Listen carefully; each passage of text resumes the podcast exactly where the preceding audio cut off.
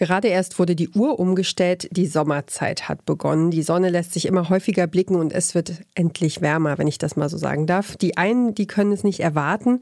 Bald sitzen wir wieder auf dem Balkon, im Garten oder abends im Straßencafé und stoßen auf den Frühling, die Liebe oder das Leben überhaupt an, vielleicht mit einem guten Glas Wein. Den anderen treibt dieser neue Frühling aber die Sorgenfalten auf die Stirn. WinzerInnen stehen wegen verschiedenen Klimaveränderungen schon seit einigen Jahren vor großen Herausforderungen.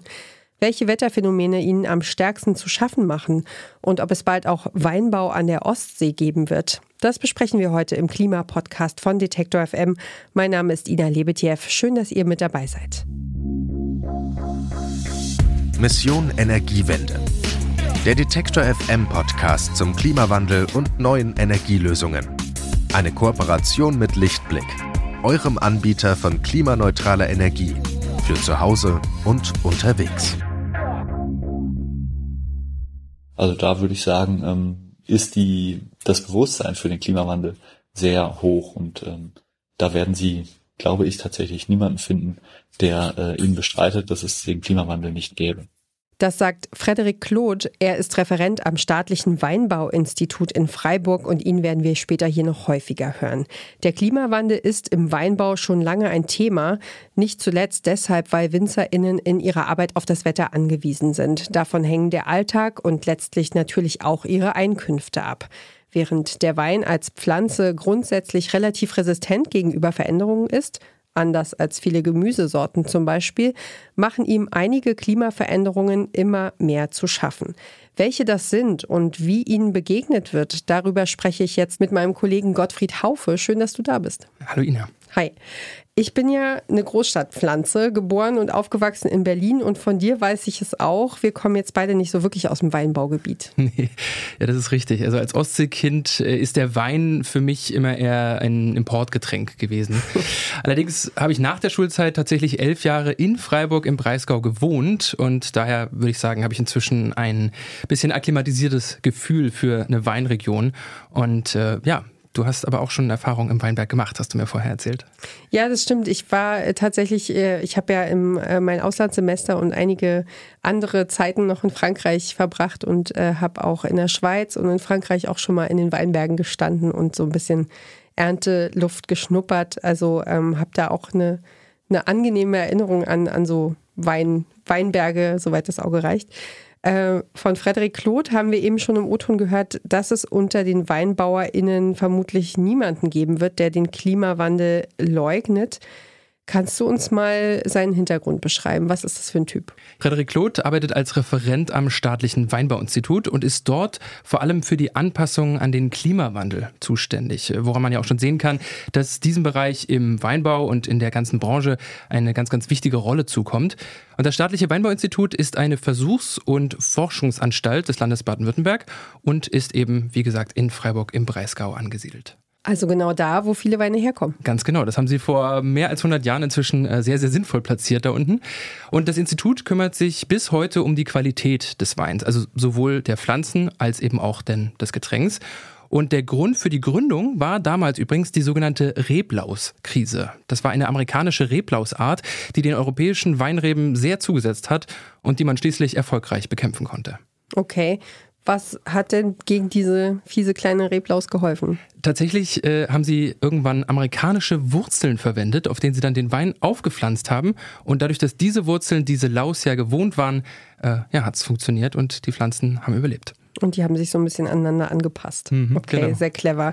Äh, die Laus macht jetzt wahrscheinlich nicht mehr so oft große Probleme, aber ich bin sicher, da gibt es neue Herausforderungen, die dazugekommen sind wir haben es ja auch schon angesprochen, wenn die auch vielleicht weniger mit bestimmten Schädlingen zu tun haben, oder? Ja, absolut. Obwohl Schädlinge natürlich auch immer wieder mal ein Thema sind. Aber ja, jetzt sind das andere Herausforderungen, vor denen der Weinbau steht. Und die haben vor allem mit Klima und dann damit einhergehenden Wetterveränderungen zu tun.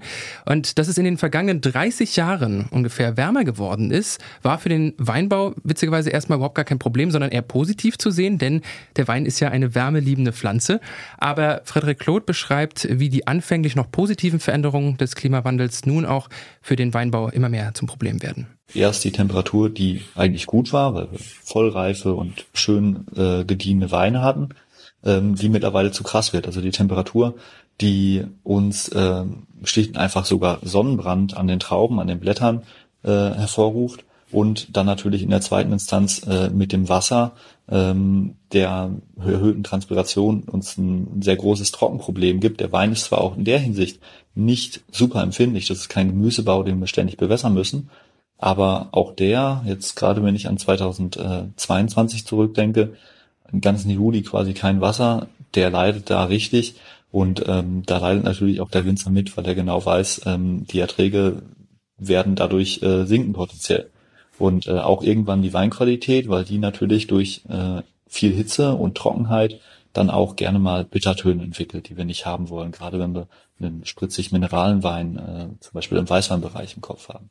Und dann, sagt der Referent Frederik Claude, gibt es ja noch einen dritten Punkt, quasi eine Melange aus Temperatur und Trockenheit. Und zwar ähm, sehen wir ja leider, dass mit dem Klimawandel auch die Extremwetterereignisse immer mehr zunehmen und wir durch Probleme wie Hagel oder extreme Hitzewellen oder auch in 2021 zum Beispiel einen sehr verregneten Sommer hier in Baden zumindestens äh, auch stark getroffen werden, dass einfach das Klima nicht mehr so mild ist, wie wir das mal gewohnt waren. Und dadurch natürlich auch der Wein vor vielen Herausforderungen steht. Sonnenbrand, Hagel, Trockenheit, das ist ja vor allem ein ziemliches Kontrastprogramm, wenn man dann noch bedenkt, dass Weinreben zumeist so an Berghängen zur Sonnenseite hin angebaut äh, werden und damit ja sehr exponiert sind, dann kommt da schon einiges zusammen. Absolut. Also da kann man sich vorstellen, dass der Wein äh, von jeglicher Form der Wetterveränderung stark betroffen ist. Ja. Eine kurze Unterbrechung für unseren Werbepartner. Euer Laptop läuft mit 100% Ökostrom, eure Heizung mit klimaneutraler Wärme, in der Garage lädt euer Auto und auf dem Dach erzeugt ihr euren eigenen Solarstrom. Klingt nach Zukunftsmusik, ist aber jetzt schon leicht zu haben. Bei Lichtblick bekommt ihr alles, was ihr für einen klimaneutralen Lebensstil braucht. Jetzt einfach wechseln zu Deutschlands größtem Ökostromanbieter.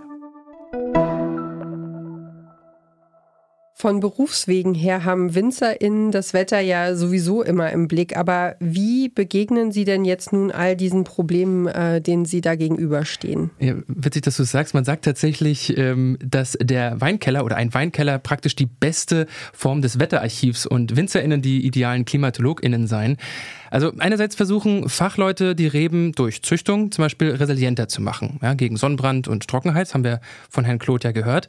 Aber es gibt auch andere Ansätze, die nicht nur die Weinreben schützen, sondern noch einen ganz, ganz anderen Mehrwert schaffen würden. Und zwar Stichwort Solarenergie. Ja, das ist ein sehr spannendes Thema. Ähm, Energiegewinnung im Weinberg, die Agri-Photovoltaik, Weinberge liegen sonnenzugewandt, weil wir mehr Sonne haben wollten immer das ist jetzt mit dem Klimawandel langsam nicht mehr so, sondern wir sagen, wir brauchen eher einen Schutz vor der Sonne, einen Schutz vor der Sonne zum einen, aber auch einen Schutz vor zu viel Austrocknung. Und der dritte Punkt, wo wir uns bei allen drei Punkten bei Agri-Photovoltaik einreihen können, ist auch ein Schutz vor Extremwetterereignissen, zum Beispiel Hagel oder Sturm. Und das Ganze funktioniert dann so, sagt Frederik Claude. Im Weinbau haben wir ja eine Reihenkultur ähm, wo wir quasi einen Weinstock neben dem anderen haben und dazwischen eine Gasse, wo wir zum Beispiel Begrünungsmischungen einsehen können, ähm, um die Biodiversität zu fördern oder wo wir mit den Traktoren fahren. Und wir können quasi diese Solarmodule im System der Agri-Photovoltaik einfach über höhere Pfähle in der Weinreihe integrieren. Das heißt, die Pfähle, die wir sowieso haben für unseren Drahtrahmenspalier im Weinbau, können wir durch ein bisschen höhere Pfähle ersetzen und dann oben da drauf kleine Solarmodule setzen, so dass wir quasi eine teilweise Überdachung der Weinreihen haben und dann eine Beschattung liefern, die wiederum die Verdunstung verringert. Also wir haben eine bessere Wassernutzungseffizienz und natürlich auch zum Beispiel gegen Hagel, wenn man Dach oben drüber hat, wird man natürlich nicht getroffen, äh, entsprechende Vorteile bringt. Und ähm, ja, das ist ähm, Agri-Photovoltaik allgemein ist ein Thema, was mich total begeistert, äh, weil wir mit diesem System die Fläche doppelt nutzen können. Ich kann es mir jetzt optisch noch nicht so ganz vorstellen, aber es klingt auf jeden Fall erstmal äh, Win-Win-mäßig. Absolut Win-Win, würde ich auch sagen. Zumal die Energie von den WeinbauerInnen ja auch selbst gebraucht wird. Also die würden sie gar nicht unbedingt irgendwo einspeisen, sondern selber wiederverwenden. Denn ein anderes Thema bei der Frage der Nachhaltigkeit am Weinberg ist ja immer wieder auch die Wasserzufuhr. Und dafür braucht man natürlich einerseits Pumpen, um das Wasser den Berg hoch zu bekommen. Da machen sich dann eigene Solarmodule natürlich schon mal sehr, sehr gut. Aber damit ist die Frage der Bewässerung bei drohender Wasserknappheit natürlich trotzdem noch nicht beantwortet. Und äh, laut Frederik Claude tut man allerdings alles Mögliche dafür, um so wassersparend wie möglich vorzugehen. Also in Deutschland gibt es im Weinbau durchaus auch Bewässerung. Ähm, wir haben viele Regionen, wo das eigentlich noch nicht praktiziert wird. Das heißt also, äh, es gibt relativ wenig Bewässerung. Ähm, wenn wir Bewässerung haben, sind das meistens eher modernere Auszüge, weil genau mit dem Klimawandel äh, ist das Problem quasi erst gekommen, dass wir so extreme Trockenheit haben, dass sich das gelohnt hat. Ähm, und deswegen haben wir da Glück und haben meistens auch eine Struktur von einer Tröpfchenbewässerung, also einer sehr wassersparenden und zielgenauen Bewässerung, wo quasi ein Tropfen, ein, ein Tropfer am Schlauch pro Rebe befestigt ist, so dass wir dort sehr zielgenau äh, Wasser zuführen können. Da klingt ja jetzt auch noch mal raus, dass es in anderen Regionen auf der Welt mit der Bewässerung von Wein ganz anders gehandhabt wird. Absolut. In anderen Weinregionen gibt es andere Regeln für den Weinanbau. Gerade in Ländern mit relativ junger Weintradition wie Chile, Neuseeland oder Südafrika ist man da wohl etwas lockerer beim Wechsel zum Beispiel von Rebsorten, um den Wein an die Klimabedingungen anzupassen. Selbiges gilt dann auch für die Bewässerung. Und in Regionen wie zum Beispiel Burgund, wo seit jeher bestimmte Rebsorten und ganz, ganz geringe Bewässerung verwendet werden, da wird man auf diese Tradition vermutlich irgendwann verzichten müssen. Ah, okay, grober Fehler des Burgund hättest du jetzt auf keinen Fall ansprechen dürfen. da werde ich jetzt nämlich einfach ein bisschen nostalgisch und wehmütig, muss ich sagen, wenn ich an diese wunderschönen endlosen Weinberge in Frankreich denke. Hm. Ähm, da kommt mir aber jetzt trotzdem nochmal so ein Gedanke, eine Sache, die ich immer schon mal wissen wollte und da nutze ich jetzt den Moment und frage dich, auf dem Weinberg reiht sich ja eine Reihe Rebstöcke an die andere. Ähm, muss man da eigentlich ebenso wie bei Weizen und Mais äh, von der Monokultur sprechen? Äh, nicht ganz tatsächlich. Äh, der Trick dabei sind die Gassen dazwischen, wie auch Frederik Kloth erklärt. Wir haben ja im Unterschied zu einem Weizenfeld zum Beispiel nicht Weinreihe, Weinreihe, Weinreihe, Weinreihe, sondern wir haben ja eine Weinreihe und dann kommt eine Gasse und in der Gasse zum Beispiel können wir artenreiche Begrünung einsehen. Oder wir können ähm, da auch, wenn man ganz verrückt sein will, sogar noch eine zweite Kultur einsehen. Und es gibt ein paar Leute, die in der Pfalz, die probieren da Kartoffeln einzusehen. Und haben wir auch schon äh, eine Doppelnutzung und eine höhere Artenvielfalt auf der Fläche. Aber primär diese Begrünungsmischungen sind äh, im Moment sehr im Kommen. Es gibt da auch tatsächlich die Möglichkeit, das fördern zu lassen ähm, und da natürlich auch entsprechend Nahrungsangebote für Insekten, für Bestäuber, für Bienen und so weiter zu liefern. Und äh, das Schöne ist halt, der, der Winzer ist nicht darauf angewiesen, aus dieser Gasse einen Ertrag zu erwirtschaften, weil er ja eigentlich auf den äh, Wein guckt und sich für den Wein interessiert. Darüber, wie wichtig solche Blühflächen und Brachen für Wildbienen, Schmetterlinge, für Käfer, Insekten aller Art sind, haben wir bei Mission Energiewende auf jeden Fall auch schon berichtet.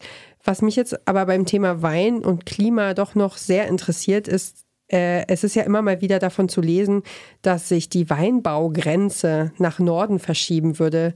Ist da denn überhaupt was dran? Ja, Tatsächlich, da ist auf jeden Fall was dran und Frederik Claude macht das auch sehr, sehr deutlich. Bisher, sagt er, lagen wir in Deutschland ja an der nördlichen Anbaugrenze. Das hat sich in den letzten Jahren ganz deutlich nach Norden verschoben. Einerseits durch die Temperaturen aber andererseits auch dadurch, dass wir zum Beispiel hier auch am Weimar-Institut äh, ganz massive Fortschritte in der Züchtung gemacht haben und ähm, zum Beispiel durch äh, Sorten, die Winterfrost hart sind oder die äh, sehr pilzresistent sind ähm, und dann mit der Feuchtigkeit, die man halt typischerweise mit kälteren Temperaturen auch mehr hat, besser zurechtkommen.